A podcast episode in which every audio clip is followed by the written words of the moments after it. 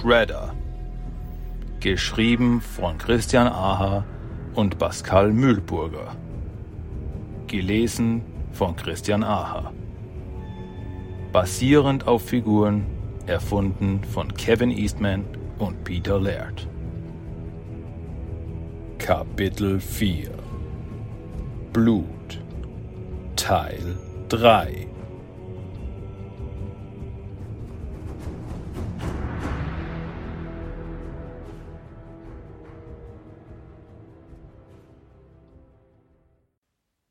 Klinge des Kunai in Margis Hand reflektiert das Licht der kleinen Lampe, die dem Wohnbereich von Margis Haus in schwaches Licht taucht. In der Spiegelung des kleinen Messers betrachtet sich der Hausherr selbst, und alte, von Glück und Leben verlassene Augen erwidern den Blick. So soll es nun also geschehen.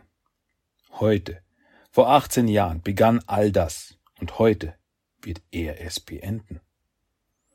Es wird nicht mehr lange dauern, bis die Kreatur, die er Sohn nennen muss, durch die Tür in sein Wohnzimmer treten und sein wahres Gesicht präsentieren wird. Und es hätten Oroku Machis Worte übernatürliche Kräfte, öffnet sich just in diesem Moment die Tür des Hauses Oroku. Wie ein großer, alles verdunkelnder Schatten steht Saki im Eingang, die Hände hinter dem Rücken verschränkt.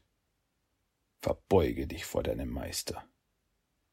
Diesen Satz hat Margie ihm oft genug eingeprügelt. Und damals, wie heute, verweigert Saki sich diesen Befehl. Hallo, Margie. Der emotionslose Klang dieser Worte ist geschwängert von Abscheu und Bosheit, die Margies Ohren beleidigen. Das Kunai senkt er keinen einzigen Zentimeter, während er das Wesen vor seinem Haus mit dem Rücken anstarrt. Saki. Ich wurde heute zu den Weißen gerufen. Für einen kurzen Moment spürt Margie so etwas wie Staunen. Im nächsten ändert er seine Meinung und entscheidet sich für eine Antwort, frei von jeglichen Emotionen. Das ist wahrlich unerwartet. Was bewegt Sie dazu? Der Clan verändert sich. Er vergrößert sich. Ich soll nach Amerika reisen, um den dortigen Zweig anzuführen. Der alte Oroku würdigt diese Aussage mit einem abschätzigen Lachen. diese alten Narren. Sie glauben tatsächlich noch immer daran, den Clan retten zu können. Doch unsere Zeit ist vorbei. Margie dreht sich langsam um und blickt Saki an. Der Foot Clan und seine Mitglieder sind Relikte einer längst vergessenen Zeit. Er kann in einer modernen Welt nicht bestehen, egal wie sehr wir es auch versuchen. Die Weißen sind sich dessen bewusst. Und doch verschwenden sie Gelder und Ressourcen, um das Unausweichliche nur noch weiter hinaus zu zögern. Saki scheinen diese Worte zu belustigen. Ich höre die Worte eines verbitterten alten Mannes. Sieh dich im Dorf um und du siehst mehr fähige Rekruten als je zuvor. Und mit der Expansion nach Amerika wird unsere Macht nur noch mehr wachsen. Ich mag vielleicht ein alter Mann sein und auch die Worte eines Greises sprechen, doch du bist noch immer nur ein verblendetes Kind, dem man nur ein paar schöne Worte ins Ohr flüstern muss, um dich denken zu lassen, die Welt drehe sich so, wie du es wünschst. Dein Bruder würde mich verstehen. Er hätte über diesen Irrwitz lediglich gelacht. Im Herzen Marchis bereitet Trauer den Weg für Zorn, und seine Augen werden feucht. Äh, Nagi hätte mich verstanden murmelt er zu sich selbst. Der Klang des Namens seines geliebten Bruders lässt das Blut in Sakis Adern brodeln, und seine Handflächen werden von stumpfen Fingernägeln durchbohrt. Ich bin nun mal nicht Nagi. Wenigstens in diesem Punkt sind wir uns einig. Du wirst niemals wie mein Sohn sein können. Die nächsten Sekunden sind erfüllt von lärmender Stille, bis Sakis leise Stimme das Nichts durchbricht. Ich bin nicht hier, um über Vergangenes zu reden und ich werde auch nicht um Erlaubnis bitten, Chihaya zu verlassen. Ich wollte dich lediglich informieren, dass ich in zwei Tagen abreisen werde. Mit diesen Worten dreht Saki sich zum Gehen um. Doch Machi erhebt sich in einer Geschwindigkeit, die für einen Mann seines Alters eigentlich ein Ding der Unmöglichkeit sein sollte, und packt ihn an der Schulter. Nein, das wirst du nicht. Siehst du es denn nicht? Du bist nicht mehr als eine Puppe, die nicht sieht, wie sich ihre Fäden um die Finger der Weißen wickeln. Und wenn ich in deine Augen sehe, dann erblicke ich dort nur ein kleines Kind, das immer noch nicht verstanden hat, wo sein Platz ist. Du irrst dich gewaltig. Mein Weg liegt so klar vor mir wie nie zuvor. Sakis Stimme verändert sich, als er spricht. Dem einfachen Zuhörer wird dies wohl nicht auffallen, doch Marchi hört es ganz klar. Das dezente Zittern der Stimme, den leichten Bruch der Stimmlage. Marchis Griff wird fester. Du Narr! Du bist nur ein Instrument, das nur für einen Zweck geschaffen wurde.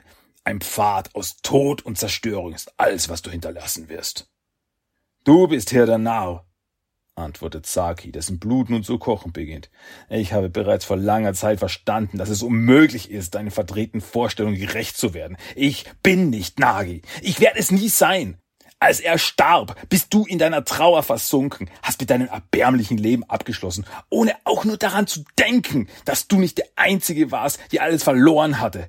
Und doch bin ich stärker und weiser geworden, als du es dir jemals vorzustellen wagtest. Deine Weisheit ist lediglich in deiner Welt relevant, Saki. Doch in der realen Welt bist du noch immer ein Kind, das sich im dunklen Wald verläuft und weinend um Hilfe schreit. Etwas Dunkles in Sakis Verstand bricht bei diesen Worten frei. Seine rechte Hand schnellt nach vorne und packt sich Margis Hals, und mit all seiner Kraft wirft er den alten Mann von sich. Mit einem lauten Krachen stürzt Margie auf den Tisch in der Mitte des Raumes, der sich dem Gewicht ergeben muss und in seine Einzelteile zerbirst. Saki setzt langsam einen Fuß vor den anderen und nähert sich seinem Erzeuger. Du wirst vergessen werden, Machi. Du dachtest, du könntest mein Leben bestimmen, aber nun ist damit Schluss. Du wolltest mich nicht und ich brauche dich nicht. Du hast keine Ahnung von der Welt, keucht Margie. Mit aller Kraft versucht er seinen Gliedmaßen den Befehl zur Bewegung zu geben, doch die Knochen scheinen ihre Dienst nicht mehr ausführen zu können. Schmerzen überfluten seinen Verstand. Ich werde nicht zulassen, dass du. Margis Worte werden vom Stiefel Sakis unterbrochen, der sich auf dessen Brustkorb drückt. Beide starren sich mit einer Mischung aus Ekel und purem Hass an. Ich brauche dich nicht. Niemand braucht dich, flüstert Saki. Du bist nur ein Werkzeug, das den Befehl zu töten hört und blind gehorcht. Zu etwas anderem warst du noch nie gut. Du wurdest als Mörder geboren. Du hast schon gemordet, bevor du deinen ersten erbärmlichen Schrei getan hattest. Keine einzige Emotion ist Sakis Gesicht abzulesen, als er sein komplettes Gewicht auf seinen Fuß verlagert. Mein Name ist Oroku Saki, und du wirst nicht mehr länger von mir geduldet. Das Knacken von Margis Knochen und dessen weit aufgerissene, von Schmerz erfüllte Augen genügen jedoch, um seinen Verstand von dunklen Wolken befreien zu können. Und als die Schreie anfangen, umspielt sogar ein leichtes Lächeln die Lippen des Drachenkriegers. Als alles vorbei ist, durchschreitet Saki die Zimmer des Hauses, in dem er seine bisherigen Lebensjahre verbringen musste. Jede einzelne Erinnerung in jedem einzelnen Raum lässt sein Verstand jeden einzelnen verachtenswerten Moment seiner Kindheit durchleben, und Saki nutzt dies, um sein Blut weiterhin köcheln zu lassen. Dein Zorn macht dich stark. Lerne ihn zu nutzen. In Margis Schlafgemach angekommen, bleibt er vor einem großen Schrank stehen. Vorsichtig öffnet Sake die Tür und erblickt die Box im Inneren. Er öffnet den Verschluss, greift hinein und führt das begehrte Objekt zutage. Ehrfürchtig hält er den im Mondschein glänzenden Kuro Kabuto vor sich und beobachtet sein Antlitz in der polierten Oberfläche. Der letzte Oroku. Vielen Dank für dieses Erbstück, Vater. Oroku Saki verlässt das Zimmer. Er blickt nicht zurück, lässt die Erinnerung an eine unbedeutende Kindheit in ihren nunmehr verwaisten Räumen zurück. Er verlässt das Gebäude mit seinem toten Hausherrn. Er verlässt Chihaya. Und er verlässt seine Vergangenheit, die fortan nur noch seinen Verstand vergiften wird.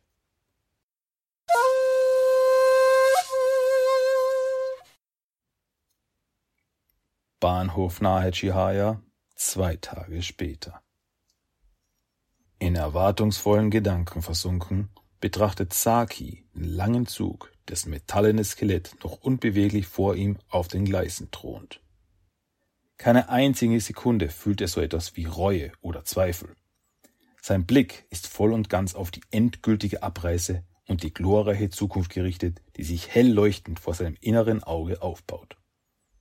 Saki schließt die Augen und taucht in das gleißende Licht ein, begierig, jede einzelne Zelle seines Körpers davon durchfluten zu lassen.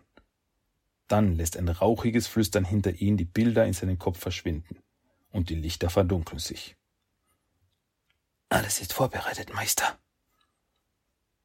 Saki öffnet die Augen, doch dreht er sich nicht um. Der Inhaber der eben gesprochenen Worte wird sowieso nicht mehr da sein. Stattdessen packt er seinen Mantel und wirft ihn sich über die Schultern. Das Outfit, das ihm zusammengestellt wurde, ist unbequem und lässt seine Bewegungen unnatürlich steif wirken.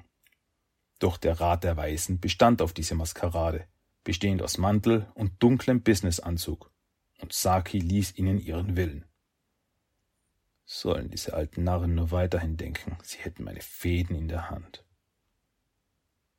Eine Bewegung in Sakis Augenwinkel lässt seine Konzentration wieder ins Hier und Jetzt gleiten, und er dreht den Kopf nach links. Einen gewöhnlichen Menschen wäre unter den anderen Bändlern ganz sicher nichts Ungewöhnliches aufgefallen. Doch Saki sieht ihn ganz genau. Den Mann, der bereits seit seinem Aufbruch aus Chihaya gefolgt ist und der nun direkt auf ihn zukommt. Ich hatte gehofft, dich hier noch anzutreffen, Saki, begrüßt Meister Masato seinen ehemaligen Schüler. Wollt ihr versuchen, mir meine Abreise doch noch auszureden?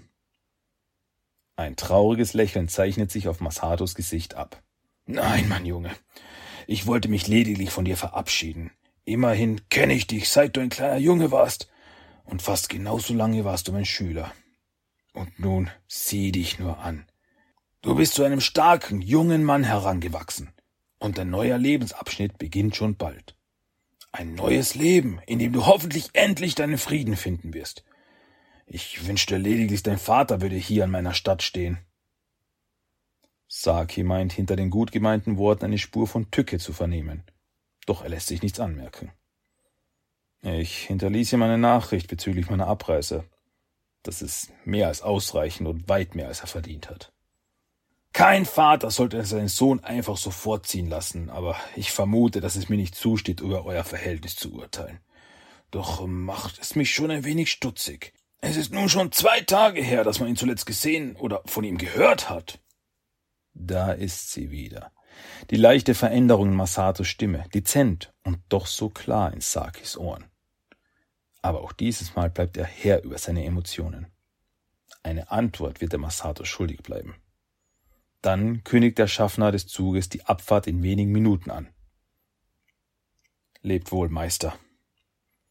Lebe wohl, Urokosaki. Ich wünsche dir nur das Beste. Und ich bin mir sicher, sollten wir uns eines Tages wiedersehen, so wirst auch du Meister genannt werden. Die beiden Mitglieder des Foot Clan verbeugen sich voreinander.